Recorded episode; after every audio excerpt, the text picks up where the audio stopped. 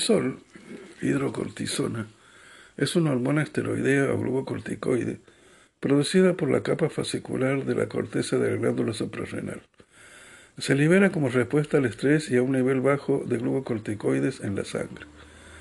Sus funciones principales son incrementar el nivel de azúcar en la sangre, glucemia, a través de la gluconeogénesis, suprimir el sistema inmunológico y ayudar al metabolismo de las grasas, proteínas y carbohidratos. Además disminuye la formación ósea. Varias formas sintéticas de cortisol se usan para tratar una gran variedad de enfermedades diferentes.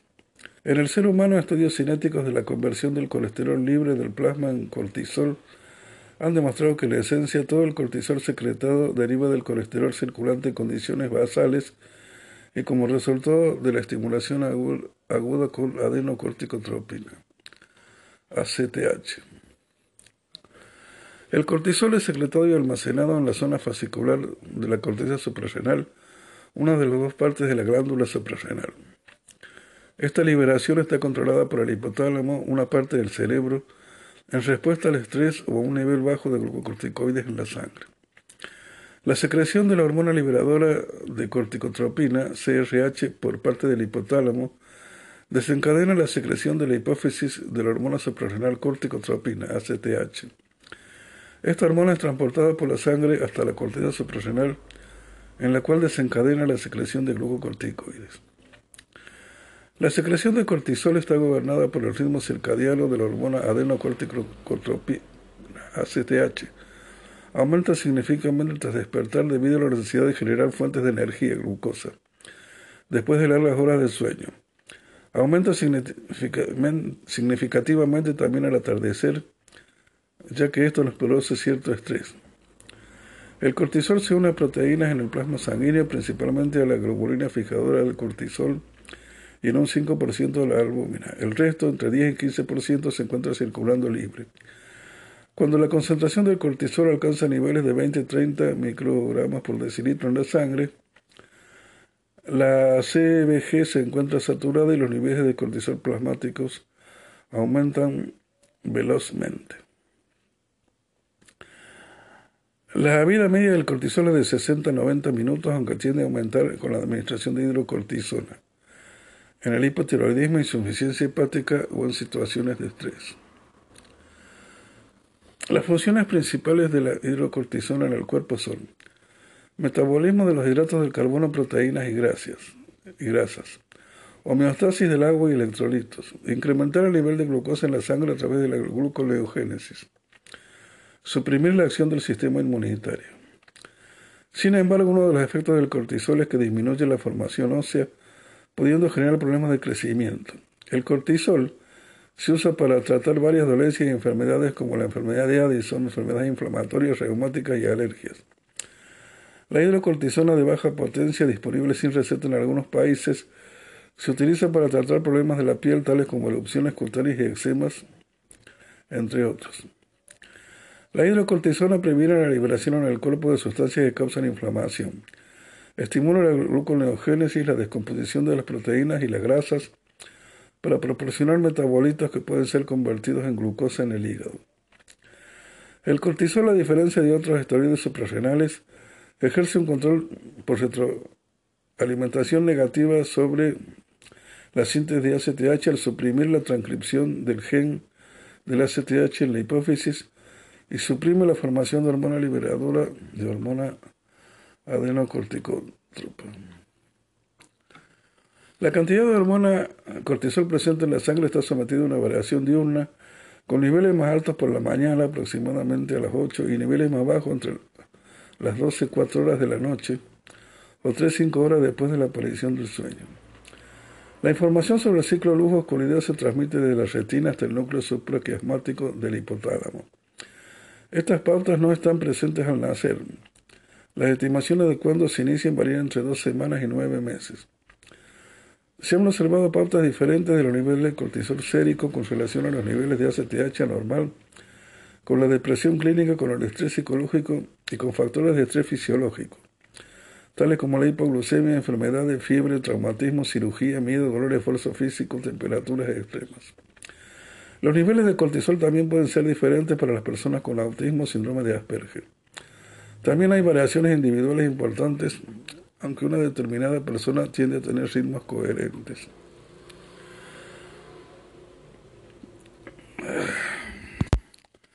El cortisol es liberado en respuesta al estrés y actúa para restablecer la homeostasis. Sin embargo, la secreción prolongada de cortisol, que puede ser debida al estrés crónico o a una secreción excesiva observada en el síndrome de Cushing, da lugar a, importantes cambios fisiológicos. El cortisol contrarresta la insulina, contribuyendo a la hiperglucemia a través de la estimulación de la gluconeogénesis hepática y la inhibición de la utilización periférica de la glucosa, con la disminución de la translocación de transportadores de glucosa a la membrana celular, especialmente de GLUT4. Sin embargo, el cortisol aumenta la síntesis de glucógeno, glucogénesis en el hígado. El efecto permisivo del cortisol en la acción de la insulina en la gluconeogénesis hepática se observa en el cultivo de hepatocitos en el laboratorio, aunque el mecanismo es desconocido. En ratas de laboratorio, la pérdida de colágeno inducida por el cortisol en la piel es 10 veces mayor que en cualquier otro tejido. El cortisol puede inhibir inversamente las células precursoras de inmunoglobulina A en el intestino de los terneros. El cortisol también inhibe la inmunoglobulina A en el suelo como lo hace la inmunoglobulina M, pero no está demostrado que inhiba la inmunoglobulina E. El cortisol estimula la secreción de ácida gástrica. Su único efecto directo sobre la excreción del ion hidrógeno de los riñones es la estimulación de la excreción del ion amonio mediante la inactivación de la enzima glutaminasa renal. La secreción de cloruro neta en los intestinos es disminuida inversamente por el cortisol in vitro. El cortisol inhibe la pérdida de sodio a través del intestino delgado de los mamíferos. El agotamiento del sodio, sin embargo, no afecta el cortisol, por lo que el cortisol no puede ser usado para regular el suelo sódico. Originariamente el objetivo del cortisol puede haber sido transportar sodio. Esta hipótesis se soporta en el hecho que los peces de agua dulce utilizan cortisol para estimular el sodio hacia el interior, mientras que los peces de agua salada tienen un sistema basado en el cortisol para expulsar el exceso de sodio. La carga de sodio aumenta la intensidad de la excreción del potasio mediante el cortisol, de la misma manera que lo hace la corticosterona. Para que el potasio salga de la célula, el cortisol hace entrar un igual número de iones de sodio. Como podemos ver, esto debería hacer que la regulación del pH fuese mucho más simple, al contrario que en la situación normal de falta de potasio, donde aproximadamente 2 iones de sodio entran por cada 3 iones de potasio que salen que es más cercano al efecto de la desoxicorticosterona. Sin embargo, el cortisol sistemáticamente causa la alcalosis del suelo, mientras que en una deficiencia del pH no cambia. Quizá este puede ser el objetivo de llevar el pH del suelo a un valor óptimo para algunas de las enzimas inmunológicas durante las infecciones en los momentos en que el cortisol disminuye. La pérdida directa de potasio en los riñones también es bloqueada mediante el descenso de la concentración de cortisol. El cortisol también actúa como una hormona antidiurética. La mitad de la diuresis intestinal es controlada así. En los perros, la diuresis de los riñones es controlada igualmente por el cortisol y el descenso de la excreción de agua sobre el descenso del cortisol. Es debido probablemente a estimulación inversa de la hormona antidiurética, cuya estimulación no es anulada mediante la carga de agua. Los humanos y otros animales también usan este mecanismo. Es probable que el incremento de la disponibilidad de cobre con fines inmunológicos sea la razón de que muchas enzimas de cobre sean estimuladas hasta una extensión que suele ser del 50% de su potencial total por el cortisol. Esto incluye la lisiloxidasa, una enzima que se usa por el cross-linking del colágeno y la elastina. La estimulación de la superóxido dismutasa por el cortisol es particularmente valiosa para el sistema inmunológico ya que esta enzima de cobre es usada por el cuerpo para permitir que el superóxido envenene las bacterias. El cortisol causa un descenso de 4 o 5 veces en la concentración de metalotioneínas, una proteína de almacenamiento de cobre en ratones. Sin embargo, los roedores no sintetizan el cortisol por sí mismos. Esta puede existir para proporcionar más cobre en la síntesis de celuloplasmina para liberar el cobre molecular. El cortisol tiene un efecto opuesto sobre el ácido alfa-aminoisobutírico que sobre otros aminoácidos. Si el ácido alfa-aminoisobutírico es usado para transportar el cobre a través de la pared celular, esta anomalía puede ser explicada. El cortisol puede debilitar la actividad del sistema inmune evitando la proliferación de células T. Para ello vuelve a las T productoras de interleucina 2 insensibles a interleucina 1 e incapaces de producir el factor de crecimiento de las células T. El cortisol también tiene un efecto negativo sobre la interleucina 1. Para IL-1 debe ser especialmente útil para combatir algunas enfermedades. Sin embargo, las endotoxinas bacterianas han conseguido ventaja forzando al hipotálamo a incrementar los niveles de cortisol mediante la secreción de hormona CRH, en este caso antagonizando la IL-1. Las células opresoras no son afectadas por el factor modificador de la respuesta glucosteroide GRMF. Así que el punto efectivo para las células inmunes puede ser incluso más alto que el punto de los procesos psicológicos. Esto refleja la redistribución de los leucocitos hacia gránulos linfáticos, médula ósea y piel. La administración aguda de corticosterona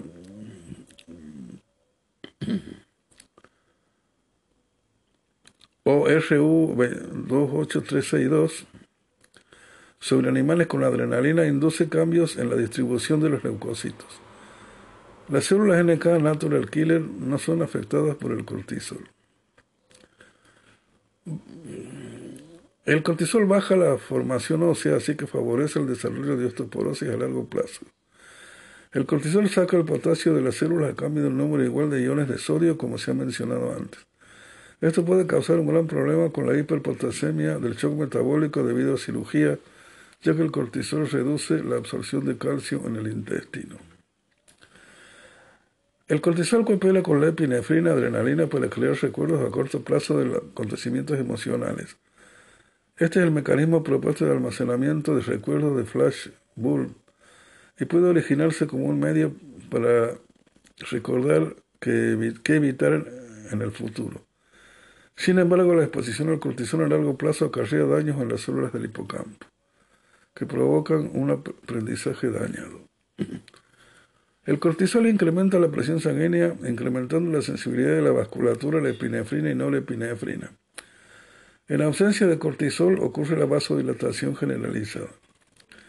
Inhibe la secreción de hormona liberadora de, corticotropina, CRH, causando la retroalimentación de la inhibición de la secreción de ACTH, hormona adrenocorticotropina o corticotropina. Algunas investigaciones opinan que este sistema de retroalimentación normal puede volverse irregular cuando los animales están expuestos al estrés crónico. Permite a los riñones producir orina hipotónica. Desconecta el sistema reproductivo resultando de un incremento de la probabilidad de un aborto no provocado y en algunos casos infertilidad temporal. La fertilidad vuelve después de que los niveles de cortisol se hayan reducido de nuevo a los niveles normales. Tiene efectos antiinflamatorios mediante la reducción de la secreción de histamina y estabilizando las membranas lisosomales.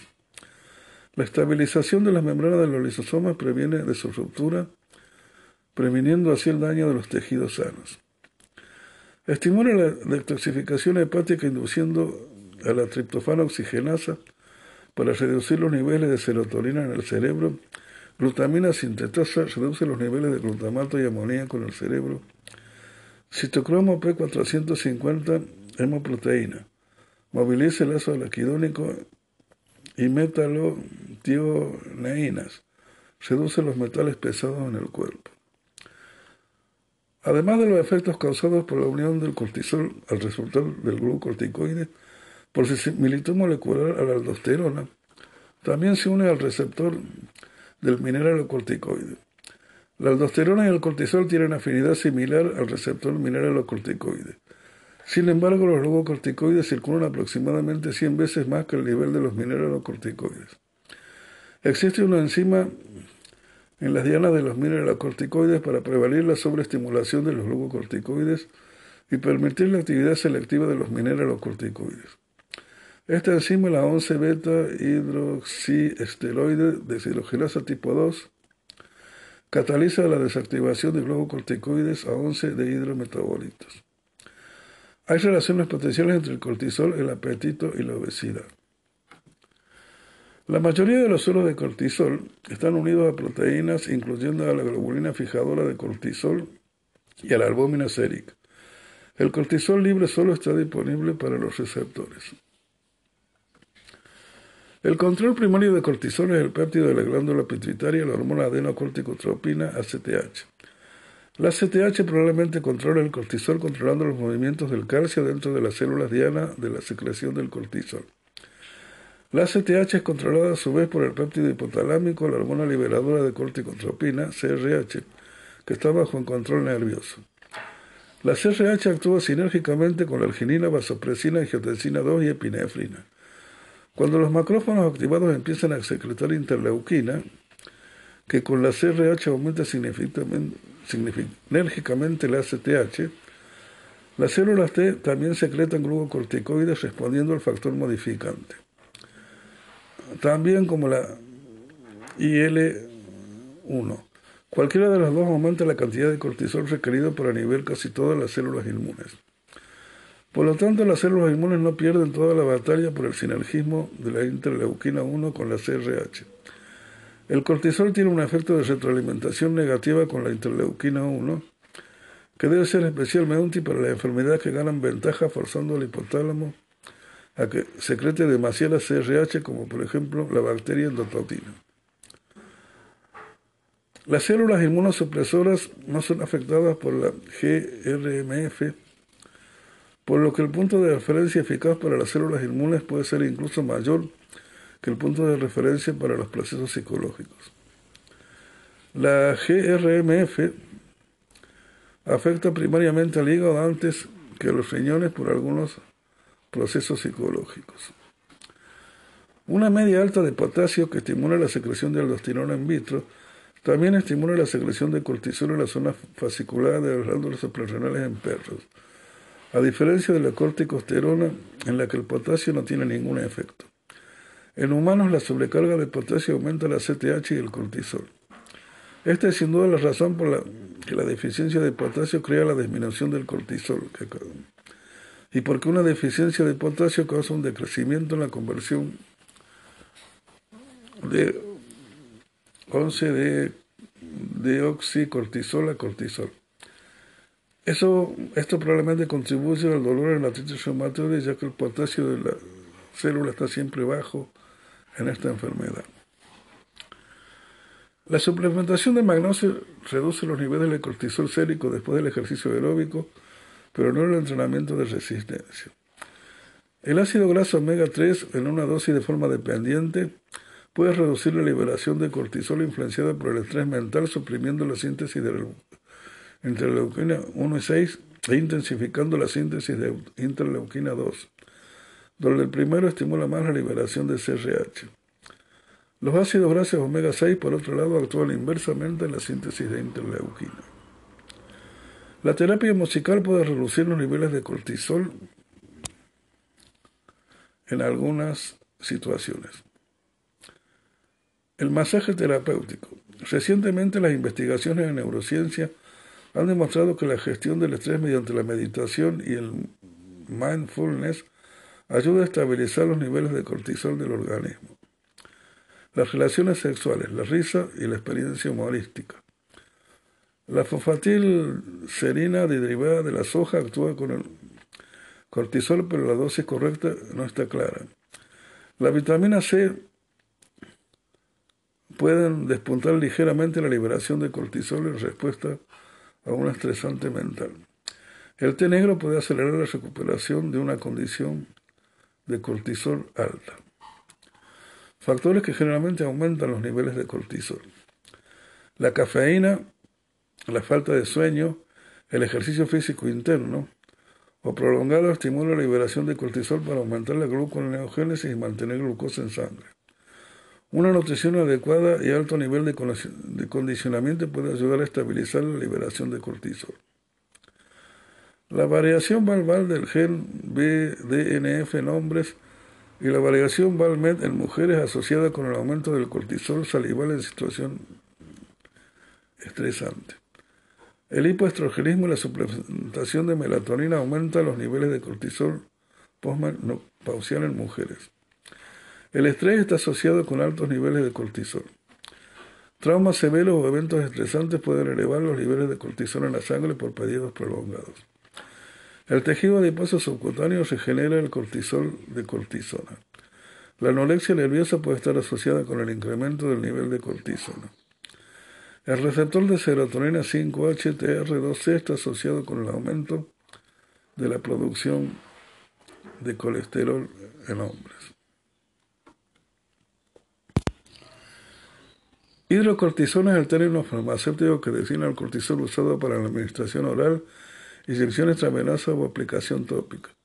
Se utiliza como inmunosupresor, administrado mediante inyección como tratamiento de reacciones alérgicas graves, como la anafilaxia y el angioedema, en lugar de prednisolona en pacientes que necesitan tratamiento con esteroides y no pueden tomar medicación oral.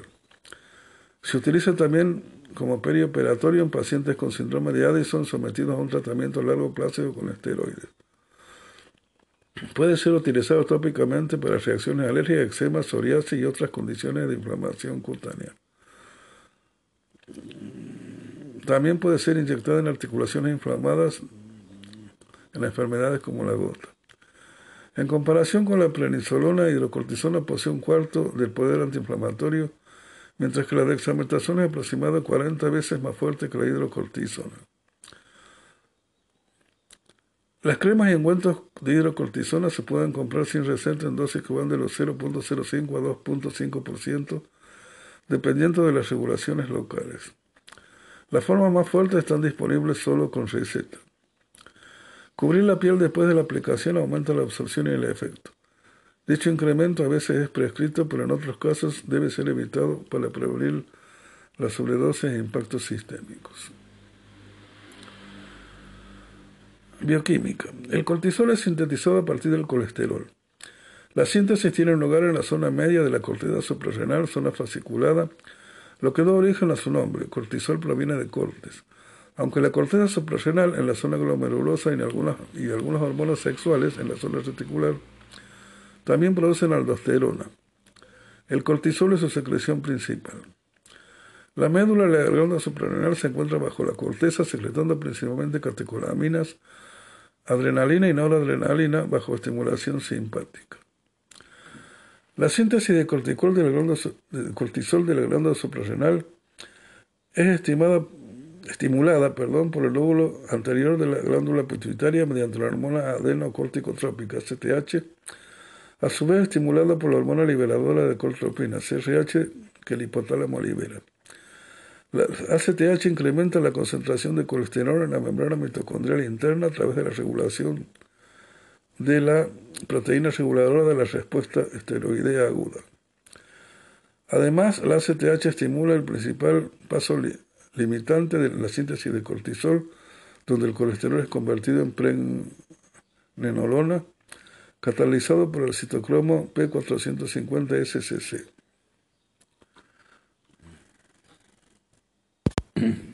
Metabolismo. El cortisol es metabolizado por el sistema 11-beta hidroesteroide deshidrogenada, en contra de dos enzimas. La 11-beta deshidrogenasa 1 utiliza el cofactor NADPH para convertir cortisol inerte en cortisol biológicamente activo. La 11 beta hidroesteroide de hidrogenasa utiliza el cofactor NAD para convertir el cortisol en cortisona. Hablamos de la 11 beta deshidrogenasa 2. En general, el efecto neto es que la 11 beta deshidrogenasa 1 sirve para aumentar las concentraciones locales de cortisol biológicamente activo en un determinado tejido, mientras que la 11 beta deshidrogenasa 2 sirve para disminuir las concentraciones locales del cortisol biológicamente activo. El cortisol también se metaboliza en 5 alfa tetrahidrocortisol y 5 beta tetrahidrocortisol, reacciones para que la 5 alfa reductasa y 5 beta reductasa son los factores que limitan la velocidad respectivamente. Las 5 beta reductases también un factor limitante de la velocidad de la conversión de cortisona para tetrahidrocortisona, THE. Se ha sugerido que una alteración en la 11 beta HSD1 puede desempeñar un papel en la patogénesis de la obesidad, hipertensión y resistencia a la insulina, a veces denominado síndrome metabólico. Una alteración en la 11 beta hidrodeshidrogenasa 2 se ha visto implicada en la causa de la hipertensión esencial y se sabe que conduce al síndrome de exceso aparente de mineralocorticoides.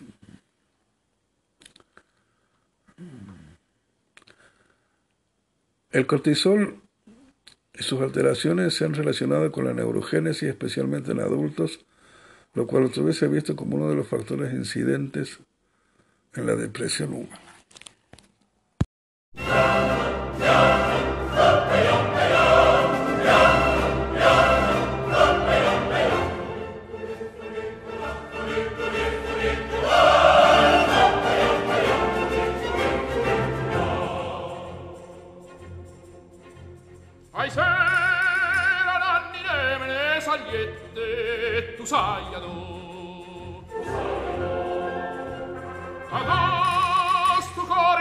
beato chiù dispiette far me non può.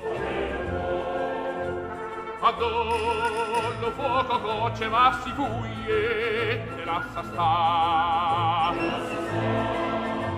E non te copre a priesse non te struie solo a guardar. Iammo, iammo, coppa iammaia, iammo,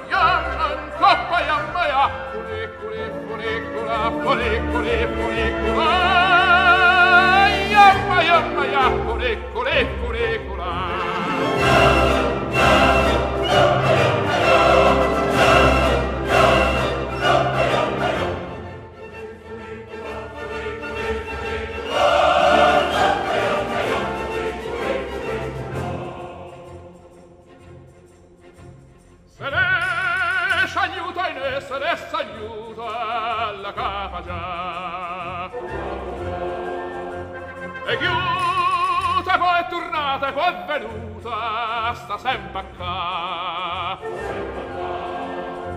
la capa vota vota attorno attorno attorno a te.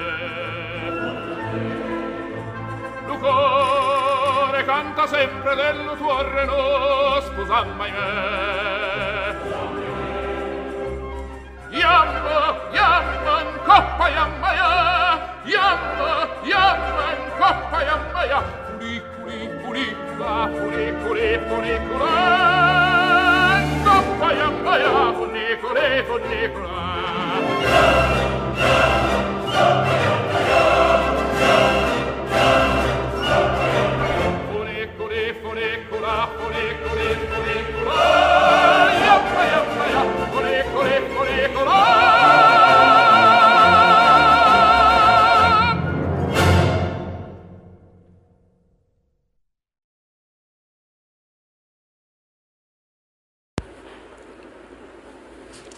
José Félix Benito Uriburu nació en Salta el 20 de julio de 1868, murió en París el 29 de abril de 1932.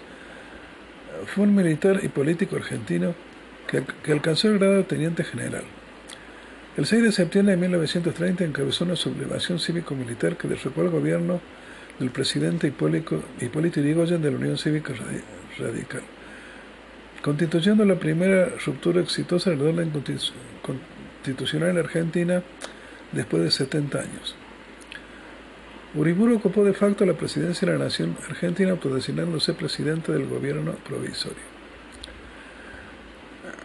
El gobierno de facto disolvió el Congreso e intervino 12 de las entonces 14 provincias en el país, con la excepción de San Luis y Entre Ríos, con gobiernos electos que adhirieron al golpe. Uriburu gobernó de este modo por decreto arrogándose poderes ejecutivo y legislativo del país. Aunque en gran medida compuesto por militares, el gobierno de facto integró progresivamente una gran cantidad de civiles, la mayoría proveniente de élite conservadora liberal opositora a Irigoyen. Del mismo modo, varios sectores que apoyaron al principio la caída de Irigoyen comenzaron a distanciarse de Uriburu en el transcurso del gobierno por diversos motivos. Uriburu reprimió con dureza la disidencia por parte de grupos radicales comunistas y anarquistas y tuvo como objetivo instalar un régimen corporativista. A pesar de estas intenciones, el rechazo de las élites civiles al proyecto de Uriburu y una victoria electoral radical en los comicios más tarde anulados en la provincia de Buenos Aires condujeron al gobierno militar a iniciar un proceso de normalización institucional. Sin embargo, el régimen de facto organizó elecciones fraudulentas en noviembre de 1931, en las que el radicalismo optó por abstenerse ante la nula falta de garantías, permitiendo la elección de Agustín Pedro Justo por una coalición de partidos conservadores. Uriburu entregó el mando al nuevo gobierno el 20 de febrero de 1932. Enfermo de antes de dejar el poder, Uriburu se retiró a París, donde murió un poco más de dos meses más tarde, el 29 de abril víctima de un cáncer de estómago. Su régimen fue legitimado por la Suprema Corte de Justicia por medio de una acordada que devino en la doctrina de los gobiernos de facto. Debido a esto último, el golpe de Estado realizado por Iburo inauguró un ciclo de inestabilidad política persistente en la Argentina que se prolongó por más de medio siglo, dando lugar a gobiernos inconstitucionales y represivos, llegados a poder por, por sublevaciones similares en 1943, 1955, 1962, 1966 y 1976.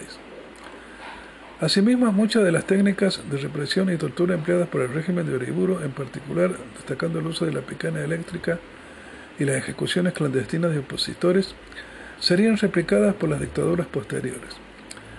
Después de la restauración definitiva de la democracia en la Argentina en 1983, varios de los homenajes a Uriburu por medio de monumentos y nombres de calles han sido progresivamente eliminados. Artículo de Wikipedia, la Enciclopedia Libre.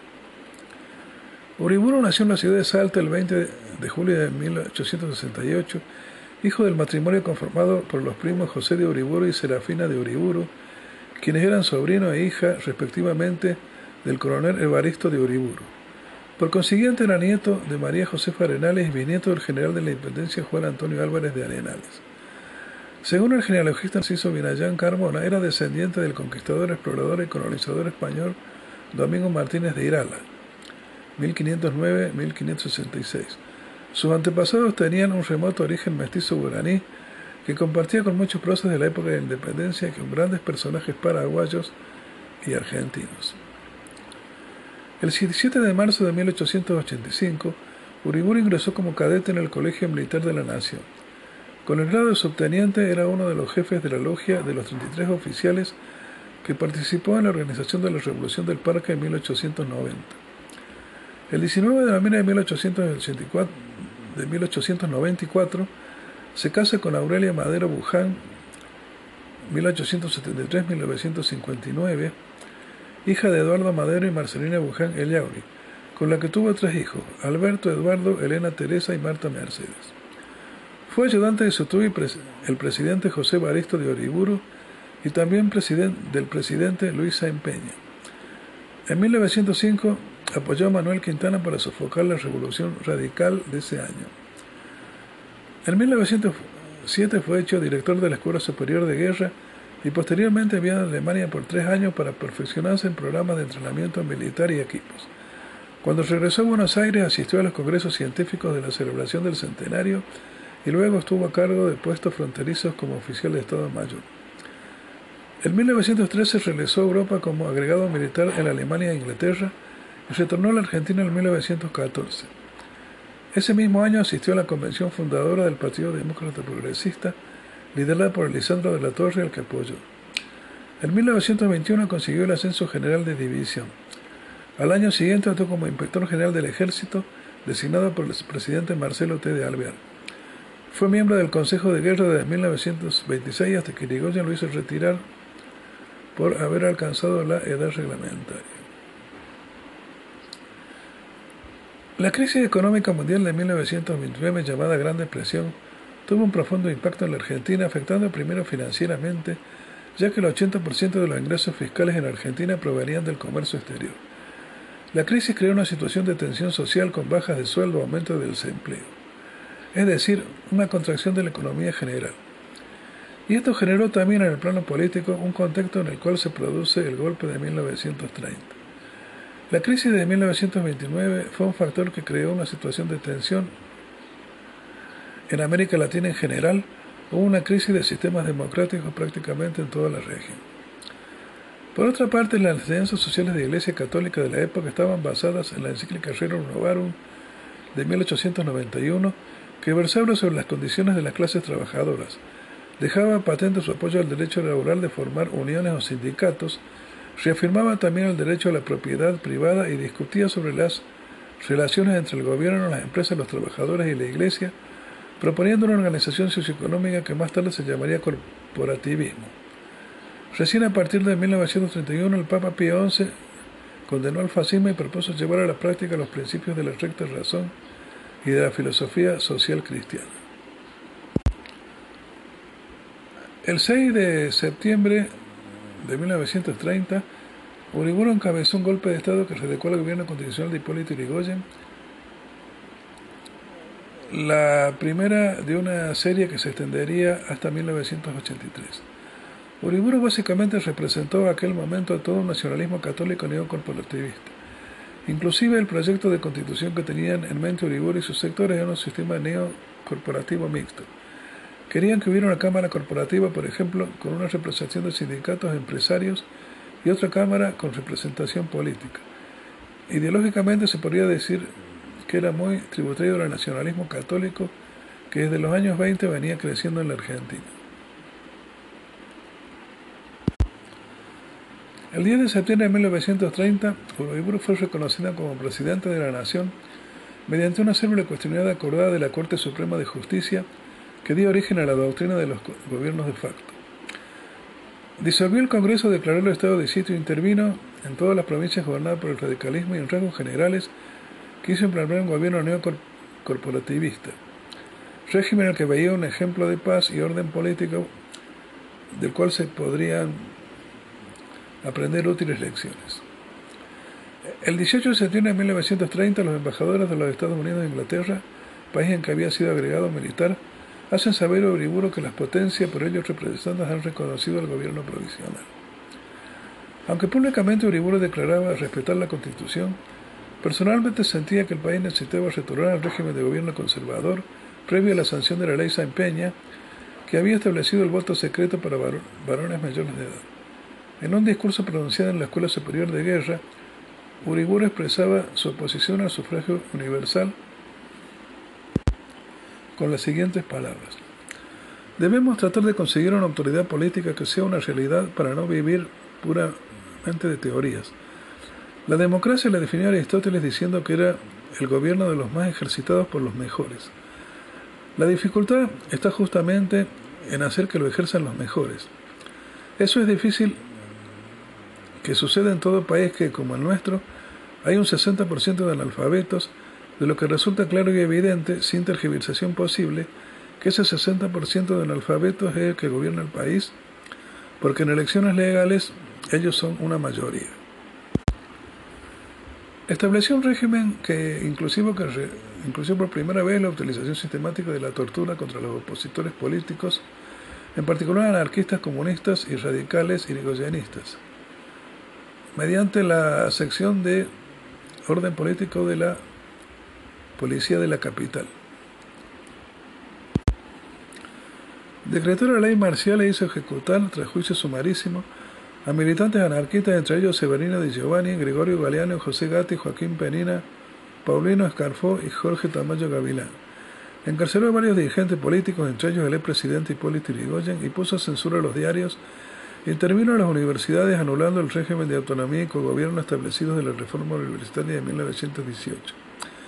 Una vez producido el golpe, la flamante Confederación de General Trabajo adoptó actitudes de complacencia frente al régimen militar. En el plano económico, la depresión mundial incidió en el país y cocinó una gran disminución de los ingresos, la caída del consumo y el crecimiento de la desocupación. En cuanto al plano político, Bribura intentó un modelo altamente represivo con ley marcial y tribunales militares para juzgar a civiles que se pusieran al gobierno de facto. Su idea era instalar un régimen corporativo al estilo del fascista italiano Benito Mussolini, pero el resultado de las elecciones demostró que no tenía apoyo y debió de existir del proyecto. A principios de 1931 llamó a elecciones en la provincia de Buenos Aires, pero luego las anuló debido a que había ganado la Unión Cívica Radical. En noviembre de ese año convocó nuevamente elecciones luego de prohibir las candidaturas del radicalismo y organizar un sistema que se reconocía públicamente como fraudulento, dando comienzo a que se denominó década infame. En estas condiciones resultó elegido el presidente Agustín P. Justo, quien representaba el conservadurismo liberal que había sido aniquilado con la sanción de la ley San Peña.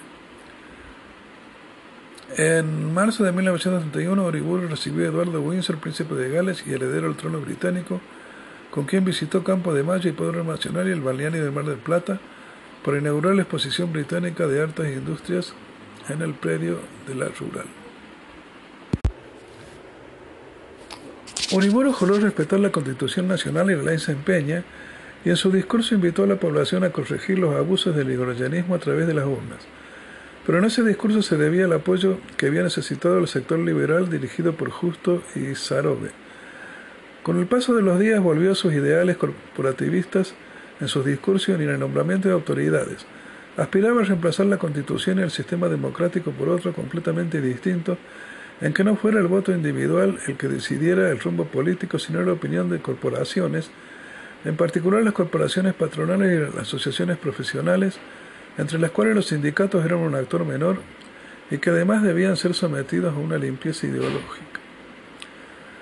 Entre los ideólogos nacionalistas, Uriburu prefería a Carlos Ibarguren, su primo, católico militante y admirador de la derecha española, que era además un brillante escritor. En cambio, desdeñaba a quien hasta entonces había sido de los nacionalistas Juan Carula, que prefería seguir las ideas de Benito Mussolini o de Charles Maurras. Eh, repito, artículo de Wikipedia, la enciclopedia libre. Los discursos mencionaban continuamente la necesidad de restaurar el orden, la propiedad y las jerarquías. Sin embargo, a diferencia de los fascismos europeos, la derecha argentina consideraba que la clave del sistema político propuesto era el ejército y no las, no las organizaciones paramilitares. El gobierno propuso la fundación de un partido nacional al que deberían adherirse los demás partidos, aunque estaban excluidos el radicalismo irigoyenista y posiblemente el Partido Socialista. La invitación fue rechazada por todos salvo algunos grupos conservadores. Uriburu se había adelantado a convocar elecciones para gobernador de Buenos Aires, confiando en presentar una candidatura única del Partido Nacional frente a los radicales. Cuando su proyecto fracasó, no pudo retractarse. En el mes de abril de 1931 se celebraron las elecciones bonaerenses con un resultado imprevisto. Pese a que el gobierno consideraba el radicalismo completamente fuera de la historia y que éste no organizó una campaña electoral ni tenía apoyo de la prensa, el candidato radical Honorio Pueyrredón obtuvo el triunfo. Pese a que en el colegio electoral el radicalismo quedó varios votos por detrás y debía negociar con los socialistas para alzarse con la gobernación, el gobierno entró en pánico y la mayoría de los ministros presentó la renuncia. Uriburu reorganizó el gabinete nombrando ministros del sector liberal. El 8 de mayo suspendió el llamado al Colegio Electoral Provincial y nombró gobernador de facto de la provincia de Buenos Aires a Manuel Ramón Alvarado. Pocas semanas más tarde estalló una revolución en la provincia de Corrientes dirigida por el teniente coronel Gregorio Pomar. Aunque rápidamente reprimida, dio a Uriburu la excusa que buscaba. Clausuró todos los locales de la Unión Cívica Radical, arrestó a docenas de dirigentes y prohibió a los colegios electorales elegir políticos vinculados directo o indirectamente con Irigoyen. Pueyrredón había sido ministro de Irigoyen, lo que significaba que no podía ser elegido, pero además fue expulsado del país junto con Alvear. Además suspendió las elecciones de gobernadores planeadas para las provincias de Córdoba y Santa Fe. En el mes de septiembre llamó elecciones para el mes de noviembre y poco después anuló las elecciones en Buenos Aires. El experimento corporativista había fracasado, pero aún así el 20 de febrero de 1932, horas antes de entregar el gobierno a su sucesor, Uriburu declararía que el voto secreto es precisamente el que ha permitido el desenfreno demagógico que hemos padecido. Repito, artículo leído de Wikipedia, la enciclopedia libre, exclusivamente para ilustración y este, sin ningún tipo de intención política.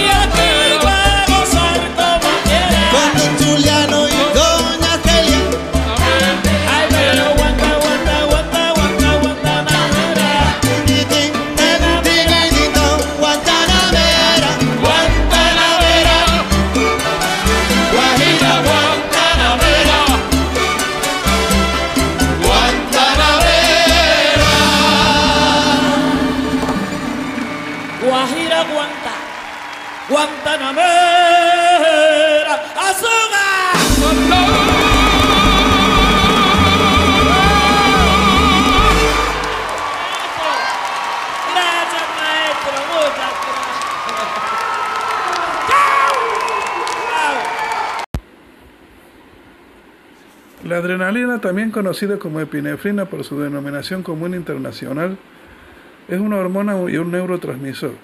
Aumenta la frecuencia cardíaca, contrae los vasos sanguíneos, dilata las vías respiratorias y participa en la reacción de lucha o huida del sistema nervioso. Químicamente, la adrenalina es una catecolamina, una monoamina producida solo por las glándulas suprarrenales a partir de los aminoácidos fenilalanina y tirosina. La adrenalina es el neurotransmisor que se libera de la médula suprarrenal, en tanto de los ganglios paravertebrales se libera la noradrenalina. El término adrenalina se deriva de las raíces latinas ad y renes, que literalmente significa junto al riñón, en referencia a la ubicación anatómica de la glándula suprarrenal en el riñón. Las raíces griegas epi y nefros tienen un significado similar encima del riñón y dan origen a la epinefrina. El término epinefrina es usualmente abreviado a epi en el argot médico. Los extractos suprarrenales que contienen adrenalina se obtuvieron por primera vez por el fisiólogo polaco Napoleón Cybulski en 1895. Estos extractos, el que él llamó ner- nercina, contenían epinefrina y otras catecolaminas. El químico japonés Yokichi Takamine y su asistente Keiso Uenaka descubrieron independientemente la adrenalina en 1900. En 1901, Takamine aisló y purificó con éxito la hormona de las glándulas suprarrenales de ovejas y bueyes.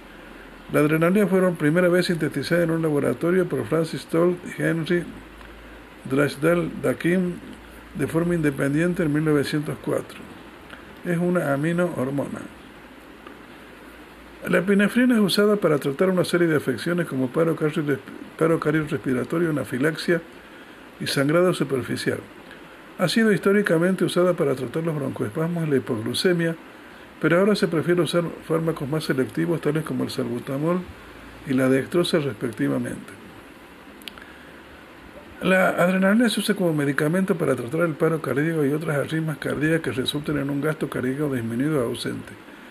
La acción de la adrenalina consiste en un incremento de la resistencia periférica mediante vasoconstricción receptor alfa 1 dependiente y el incremento del gasto cardíaco mediante su unión a los receptores beta 1. Las concentraciones ACLS habituales para las inyecciones son 1 en 10.000. Debido a sus efectos de dilatación de la vía aérea, la adrenalina es el fármaco de elección para tratar la anafilaxia. También es útil en el tratamiento de la septicemia. Los pacientes con alergia a proteínas sometidos a inmunoterapia pueden recibir un enjuague de adrenalina antes que se administre el extracto alergénico, reduciendo así la respuesta del sistema inmune al- inmune al alergénico administrado. Debido a las diversas expresiones de los receptores alfa 1 o beta 2 dependiendo del paciente, la administración de adrenalina puede elevar o reducir la presión sanguínea dependiendo de que el aumento o disminución neta de la resistencia periférica permita balancear los efectos inotrópicos y cronotrópicos positivos de la adrenalina en el corazón, efectos que respectivamente incrementan la contractilidad y la frecuencia cardíaca.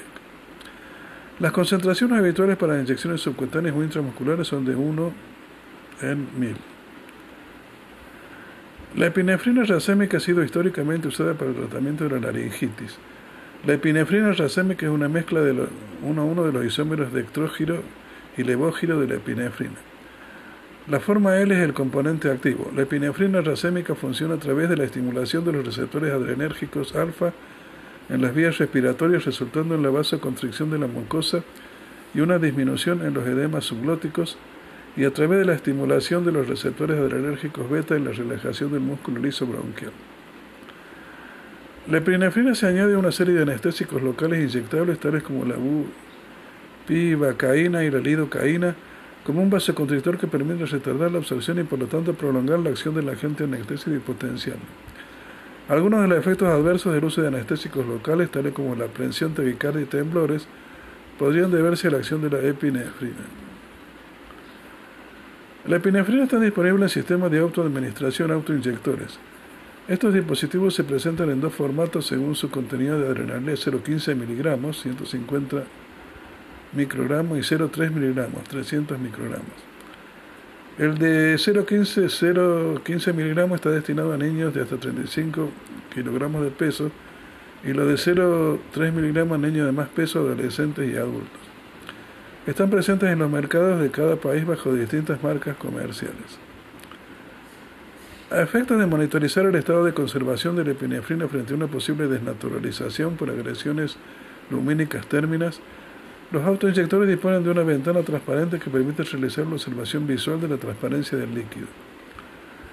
Los usuarios autoinyectores deben realizar una comprobación visual diariamente, así como reemplazarlos cada 18 meses, coincidiendo con el paso de caducidad o vida útil del componente activo. Un estímulo fisiológico para la secreción de adrenalina es el ejercicio. Esto se demostró por primera vez midiendo la dilatación de una pupila desnervada de un gato en una cinta de correr. Posteriormente confirmado mediante un ensayo biológico en muestras de orina. Los métodos bioquímicos para medir las catecolaminas en el plasma se publicaron a partir de 1950. Aunque se han publicado muchos trabajos valiosos utilizando ensayos fluorimétricos para medir las concentraciones totales de catecolaminas, el método es demasiado inespecífico e insensible para determinar con precisión las cantidades muy pequeñas de adrenalina en el plasma. El desarrollo de métodos de extracción y ensayos radioenzimáticos derivados de los isótopos enzimáticos transformó el análisis de una sensibilidad de un picogramo para la adrenalina. Los primeros ensayos de plasma RAD indicaron que de la adrenalina las catecolaminas totales aumentan al final del ejercicio, principalmente cuando comienza el metabolismo anaeróbico. Durante el ejercicio, la concentración de adrenalina en sangre aumenta en parte por el aumento de la secreción de la media suprarrenal y en parte por la, disminución del metabolismo de la adrenalina debido a una reducción del flujo sanguíneo al hígado. La infusión de adrenalina para reproducir las concentraciones circulantes de adrenalina en el ejercicio en sujetos en reposo tiene poco efecto hemodinámico, aparte de una pequeña caída de la presión arterial sistólica mediada por beta 2. La infusión de adrenalina dentro del rango fisiológico suprime la hiperreactividad de las vías respiratorias humanas lo suficiente como para antagonizar los efectos constrictores de la histamina inhalada. Un vínculo entre el sistema nervioso simpático y los pulmones se demostró en 1887, cuando Grossman demostró que la estimulación de los nervios del acelerador cardíaco revertía la constricción de las vías respiratorias inducida por la muscarina. En experimentos con perros en los que se cortaba la cadena simpática a nivel del diafragma, Jackson mostró que no había inervación simpática directa del pulmón, pero que la broncoconstricción se revertía mediante la liberación de adrenalina en la médula suprarrenal. No se informaba una mayor incidencia de asma en pacientes adrenalectomizados. Aquellos con predisposición al asma tendrán cierta protección contra la país reactividad de las vías respiratorias de su terapia de reemplazo de corticosteroides. El ejercicio induce una dilatación progresiva de las vías respiratorias en sujetos normales que se correlaciona con la carga de trabajo y no se evita con el bloqueo beta. La dilatación progresiva de las vías respiratorias con el aumento de ejercicio está mediada por una reducción progresiva del tono vagal en reposo. El bloqueo beta con propanolol provoca un rebote de la resistencia de las vías respiratorias después del ejercicio en sujetos normales durante el mismo curso de tiempo que la broncoconstricción observada con el asma inducida por el ejercicio. La reducción de la resistencia de las vías respiratorias durante el ejercicio reduce el trabajo respiratorio. Las posibles reacciones adversas de la epinefrina son palpitaciones, taquicardia, arritmias cardíacas, ansiedad, cefaleas, temblores, hipertensión y edema pulmonar agudo. Su uso está contraindicado en pacientes con tratamiento de beta-bloqueadores no selectivos debido a que la interacción podría resultar en una hipertensión severa incluso en una hemorragia cerebral. Aunque comúnmente se cree que la administración de epinefrina puede causar fallo cardíaco por estrechar las arterias coronarias, este no es el caso. Las arterias coronarias tienen solamente receptores beta 2 que provocan una vasodilatación en presencia de epinefrina. Sin embargo, no está probado definitivamente que la administración de dosis altas de epinefrina mejore la supervivencia e incidencia de secuelas neurológicas en víctimas adultas de un paro cardíaco. La epinefrina puede ser cuantificada en la sangre plasma suero como ayuda diagnóstica para monitorear la administración terapéutica o para identificar el agente causante de una posible víctima de envenenamiento. Las concentraciones de epinefrina endógena en el plasma de un adulto en reposo son normalmente menores a 10 nanogramos por litro, pero pueden subir 10 veces durante el ejercicio y 50 veces más durante los periodos de estrés. Los pacientes con feocromocitoma tienen normalmente niveles de epinefrina en el plasma de 1000 a 10.000 nanogramos por litro. La administración parenteral de epinefrina para el cuidado intensivo en pacientes con afecciones cardíacas puede llevar a concentraciones de 10.000 a 100.000 nanogramos por litro. Como hormona, la epinefrina actúa en casi todos los tejidos del cuerpo. Sus acciones varían según el tipo de tejido y la expresión de los distintos receptores adrenérgicos en cada tejido. Por ejemplo, la epinefrina causa relajación del músculo liso en las vías respiratorias, pero causa contracciones en el músculo liso de las arteriolas. La epinefrina actúa uniéndose a varios receptores adrenérgicos. La adrenalina es un agonista no selectivo de, de todos los receptores adrenérgicos, incluyendo los receptores alfa 1, alfa 2, beta 1, beta 2 y beta 3. La unión de la epinefrina a estos receptores origina una serie de cambios metabólicos. La unión con los receptores adrenérgicos alfa inhibe la secreción de insulina en el páncreas, estimula la glucogenólisis en el hígado y en el músculo, estimula la glucólisis en el músculo. La unión con los receptores adrenérgicos beta provoca la secreción de glucagón en el páncreas, acrecienta la secreción de hormona adenocorticotropa en la glándula pituitaria e incrementa la lipólisis en el tejido adiposo.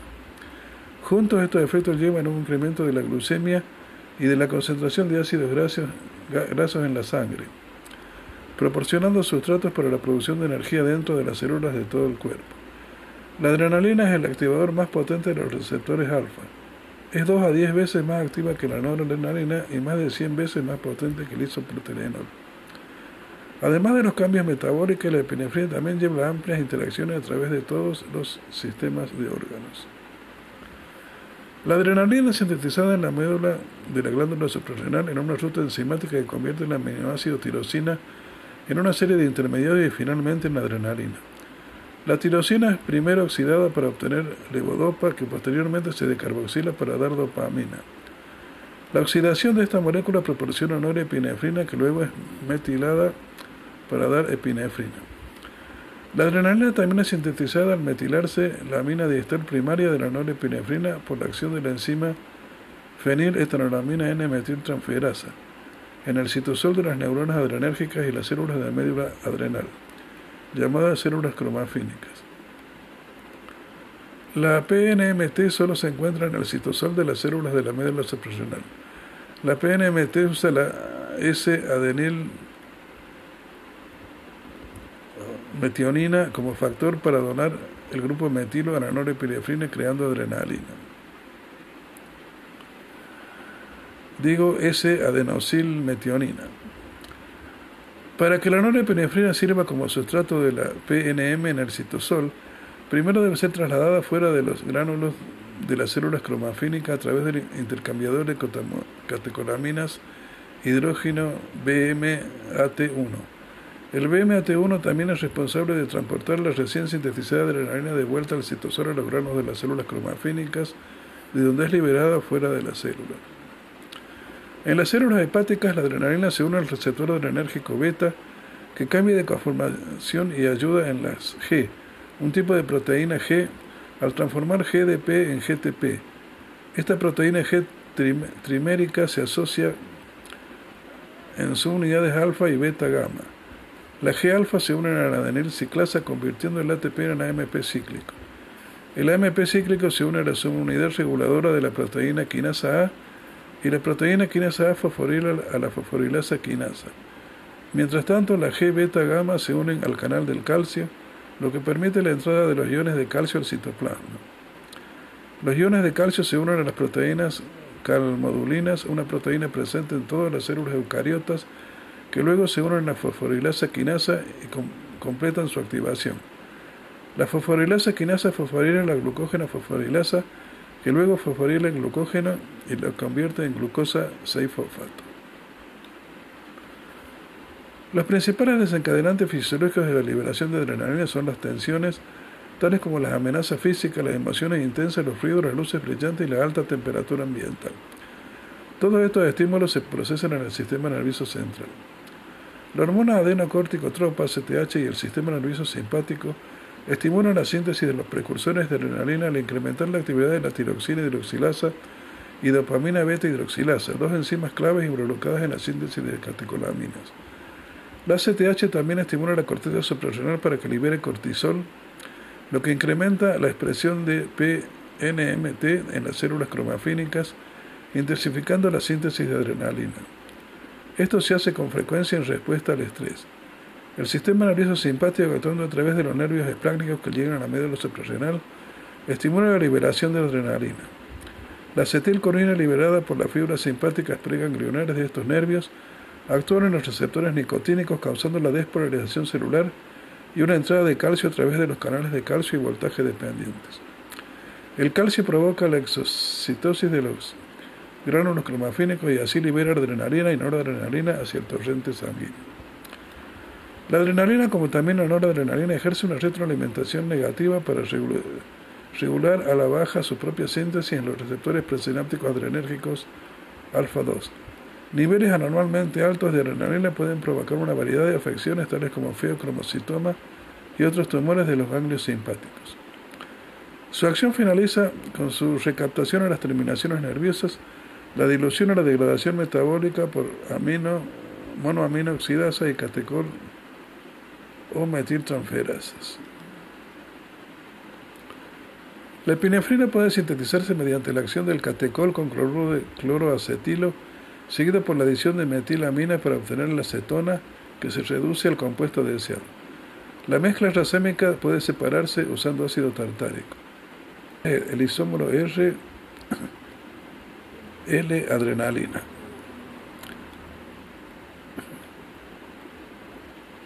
Para el aislamiento de las de, de animales.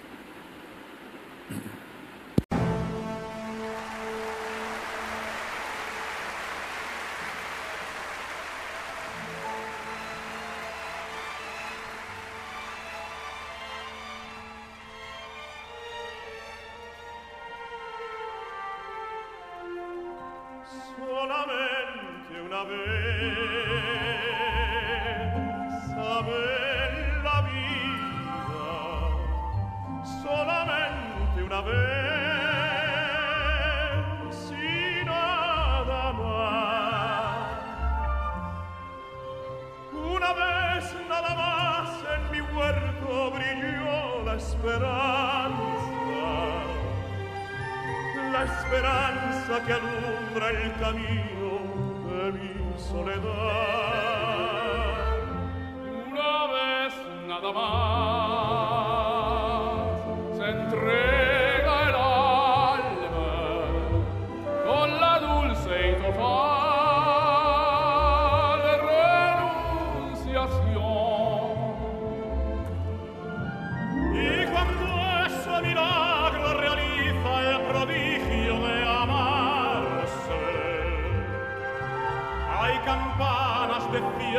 que canta en el corazón. Una vez nada más se entrega el alma con la dulce y total renunciación. Y cuando ese milagro realiza el prodigio de amor,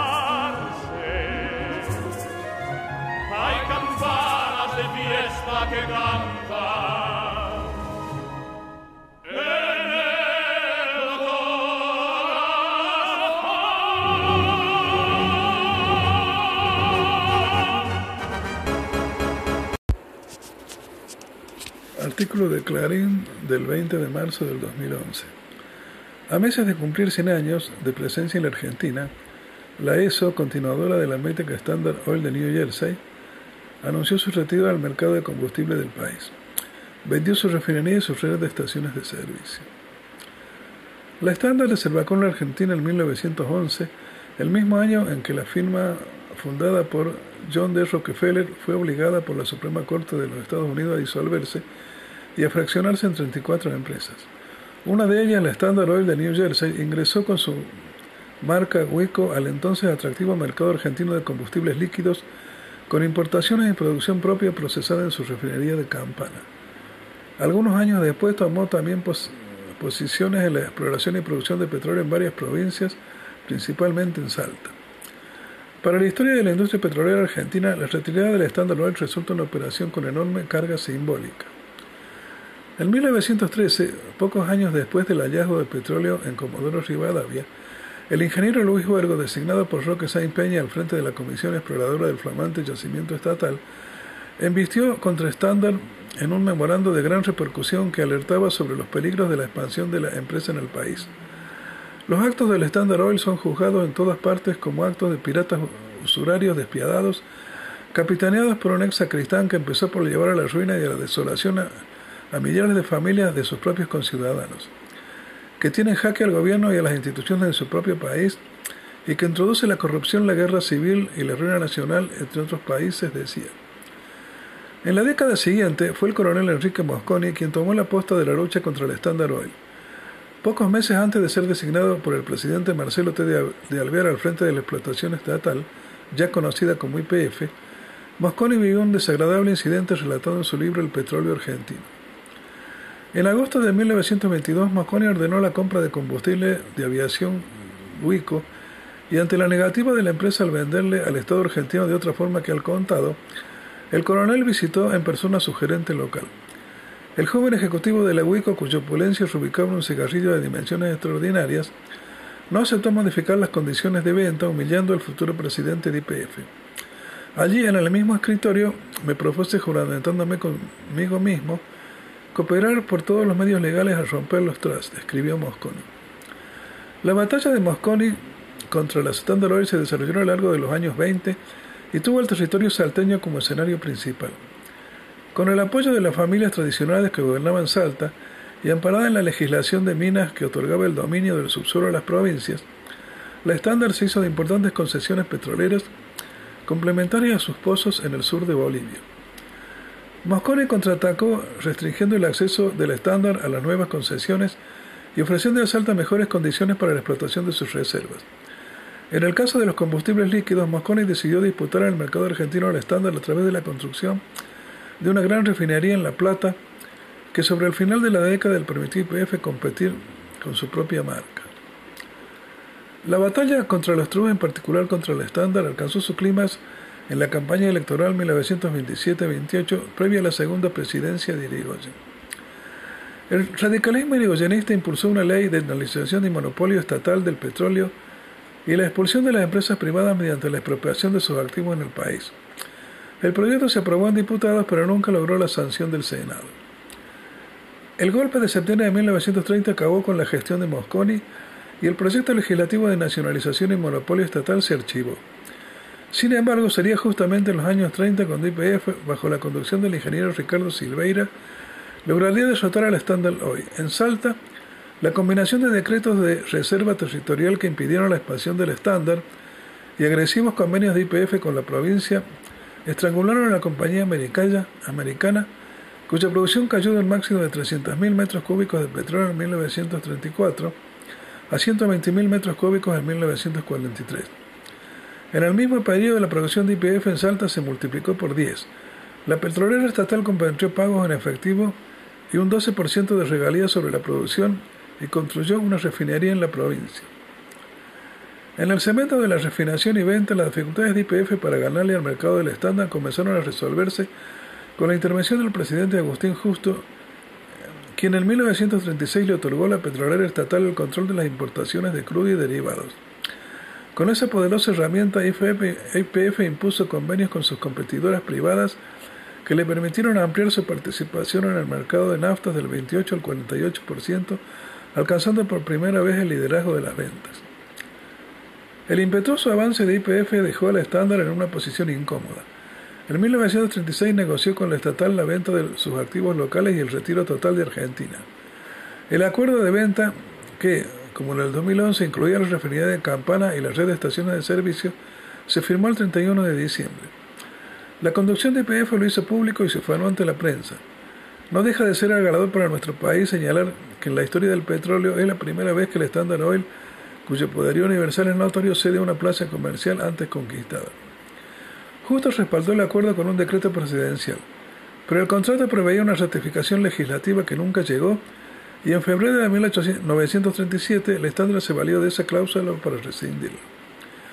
La estándar, que poco tiempo después adoptó el nombre de ESO, mantuvo sus operaciones en la Argentina por muchos años más y participó en los grandes hechos de la zigzagueante historia de la política petrolera.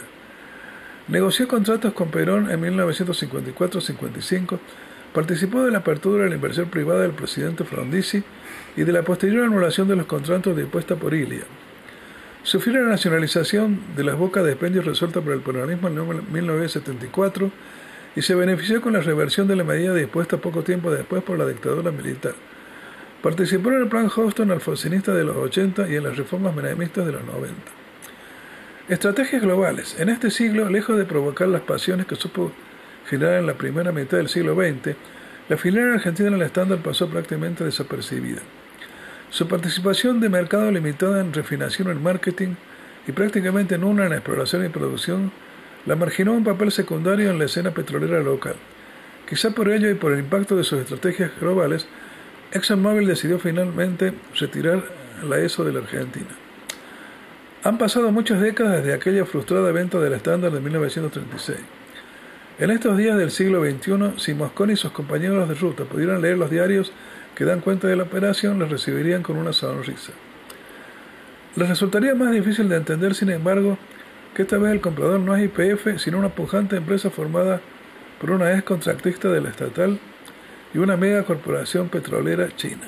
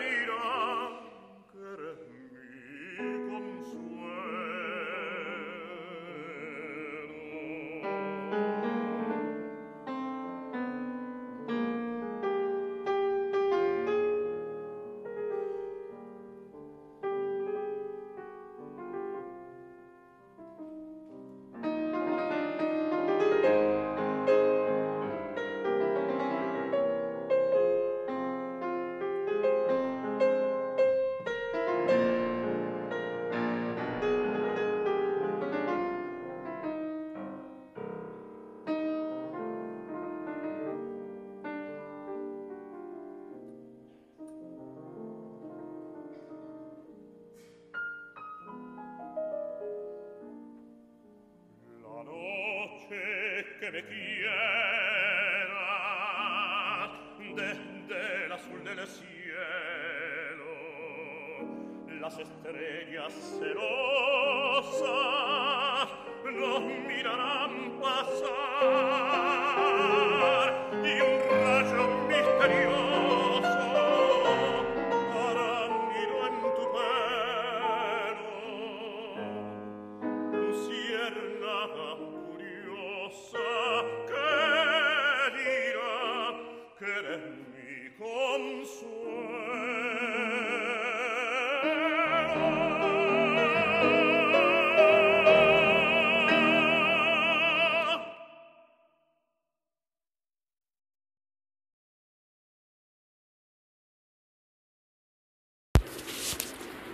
La noradrenalina o norepinefrina es una catecolamina con múltiples funciones fisiológicas y homeostáticas que puede actuar como hormona y como neurotransmisor.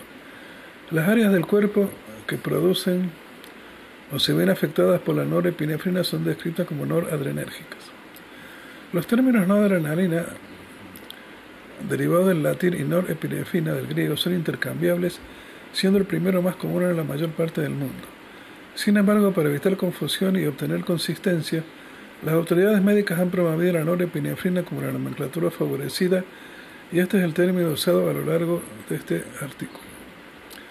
Una de las funciones más importantes de la norepinefrina es su rol como neurotransmisor. Es liberada de las neuronas simpáticas afectando el corazón. Un incremento en los niveles de norepinefrina del sistema nervioso simpático incrementa el ritmo de las contracciones. Como hormona de estrés, la norepinefrina afecta partes del cerebro tales como la amígdala cerebral, donde la atención y las respuestas son controladas. Junto con la epinefrina, la norepinefrina también subyace la reacción de lucha o huida, incrementando directamente la frecuencia cardíaca, desencadenando la liberación de glucosa de las reservas de energía incrementando el flujo sanguíneo hacia el músculo esquelético, incrementa el suministro de oxígeno del cerebro. La norepinefrina también puede suprimir la neuroinflamación cuando es liberada difusamente en el cerebro por el locus coeruleus. Artículo de Wikipedia, la enciclopedia libre. Cuando la norepinefrina actúa como droga, incrementa la presión sanguínea al aumentar el tono vascular, el grado de tensión del músculo liso vascular, que conforma todas las paredes de los vasos sanguíneos a través de la activación del receptor adrenérgico alfa. El resultado de la creciente resistencia vascular desencadena un reflejo compensatorio que supera el efecto homeostático de aquel incremento en el corazón llamado reflejo varoreceptor, que de lo contrario resultaría en una caída en la frecuencia cardíaca llamada bradicardia refleja. La nueva adrenalina se biosintetiza a partir de la dopamina en las vesículas o depósitos de almacenamiento. La cadena de transformaciones es la siguiente. En un primer paso, la tirosina se convierte en dopa por la acción de la tirosina hidroxilasa. La dopa se convierte en dopamina en las vesículas de almacenamiento. Finalmente, y por acción intravesicular de la dopamina beta hidroxilasa, se transforma en noradrenalina. Es liberada por la médula suprarrenal en el torrente sanguíneo como una hormona y también es un neurotransmisor en el sistema nervioso central y sistema nervioso simpático, donde es liberada por neuronas enérgicas en el locus coeruleus. Las acciones de la norepinefrina se llevan a cabo a través de la unión con los receptores adrenérgicos. La norepinefrina es una catecolamina y una feniltilamina. El estereoisómero natural es doble guion R norepinefrina. El término norepinefrina se deriva del prefijo químico nor, que indica que la norepinefrina es el siguiente menor homólogo de la epinefrina. Las dos estructuras difieren solo en que la epinefrina tiene un grupo metil unido a su nitrógeno, mientras que el grupo metil es reemplazado por un átomo de hidrógeno en la norepinefrina.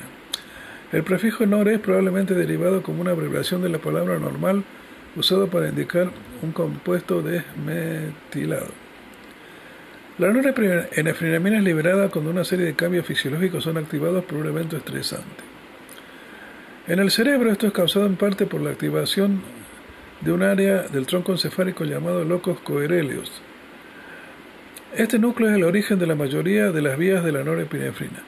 Las neuronas noradrenérgicas proyectan bilateralmente, envían señales a ambos lados del cerebro, desde el locus coeruleus hasta lo largo de distintas vías a muchas ubicaciones inclusión de la corteza cerebral, sistema límbico y la médula espinal, formando un sistema de neurotransmisores. La norepinefrina también es liberada de las neuronas postganglionares del sistema nervioso simpático para transmitir la reacción de lucha o huida en cada tejido respectivamente. La médula suprarrenal también puede ser contada como una de las células nerviosas postganglionares, aunque éstas liberan norepinefrina de la sangre. Sistema de norepinefrina.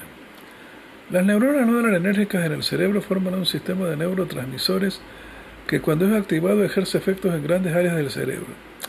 Los los efectos son la tensión y el despertar e influencias en el sistema de recompensas. Anatómicamente, las neuronas noradrenérgicas se originan de tanto en locos coeruleos como en el campo tegmental lateral.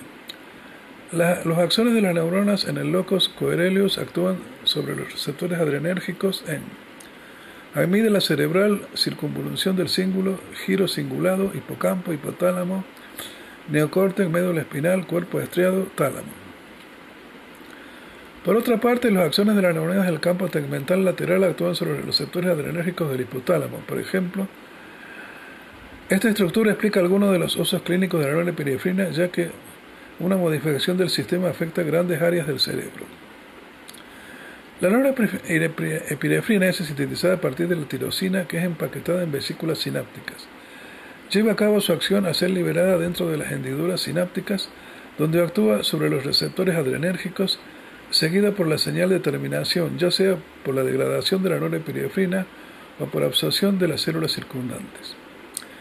La norepinefrina es sintetizada por una serie de pasos enzimáticos en la médula suprarrenal y neuronas postganglionares del sistema nervioso simpático a partir del aminoácido tirosina. Entre la decarboxilación y la beta-oxidación final, la norepinefrina es transportada hacia las vesículas sinápticas.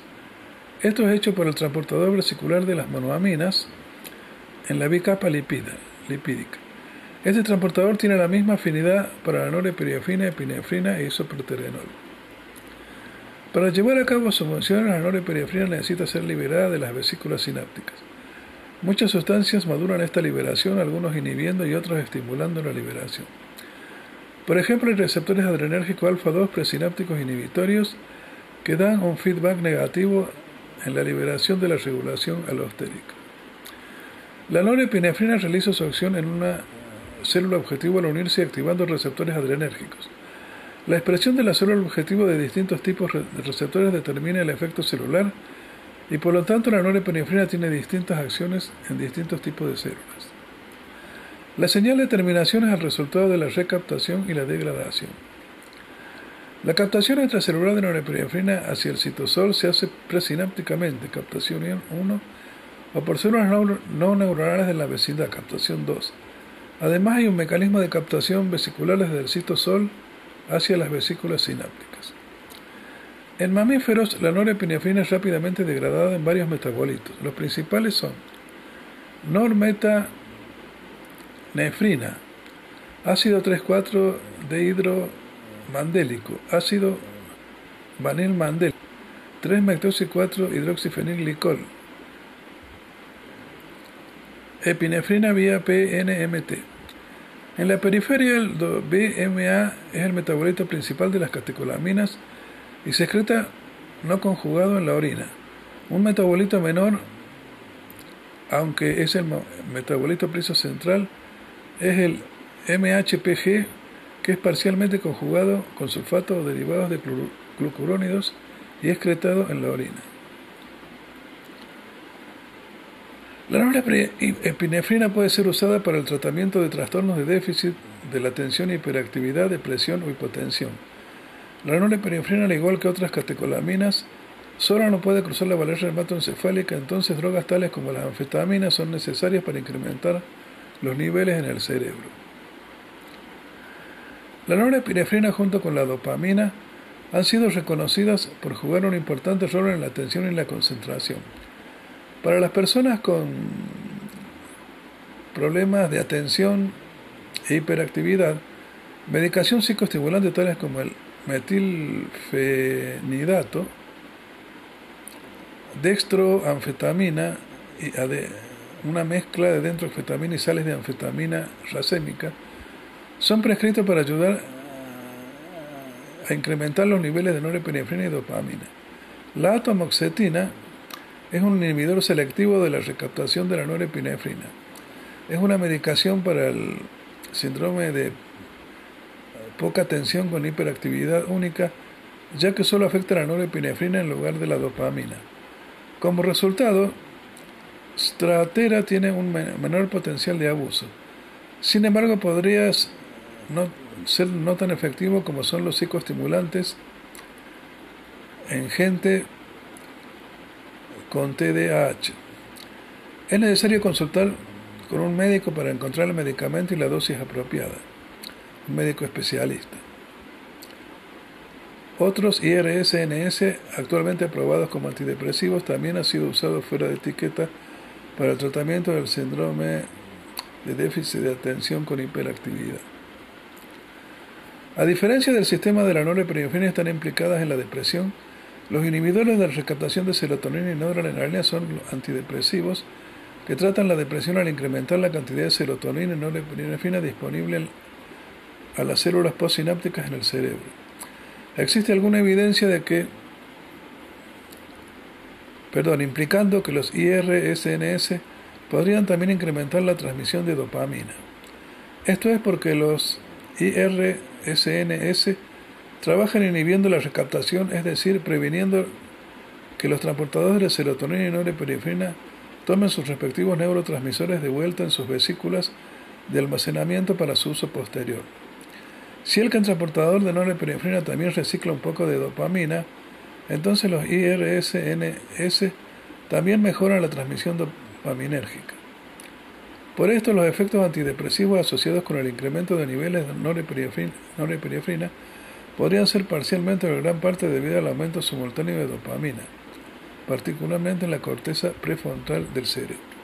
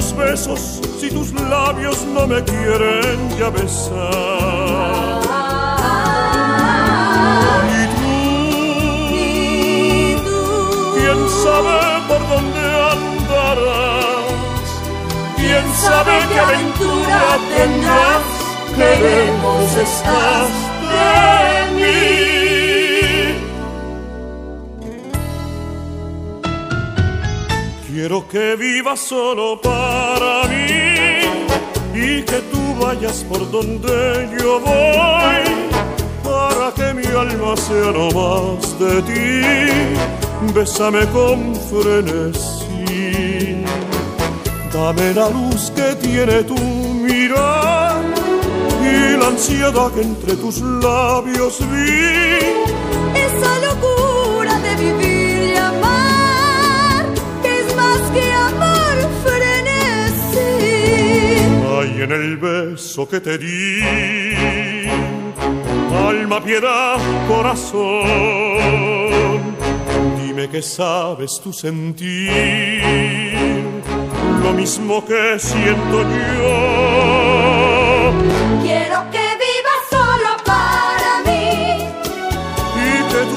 Vayas por donde yo voy, para que mi alma sea no más de ti. Bésame con frenesí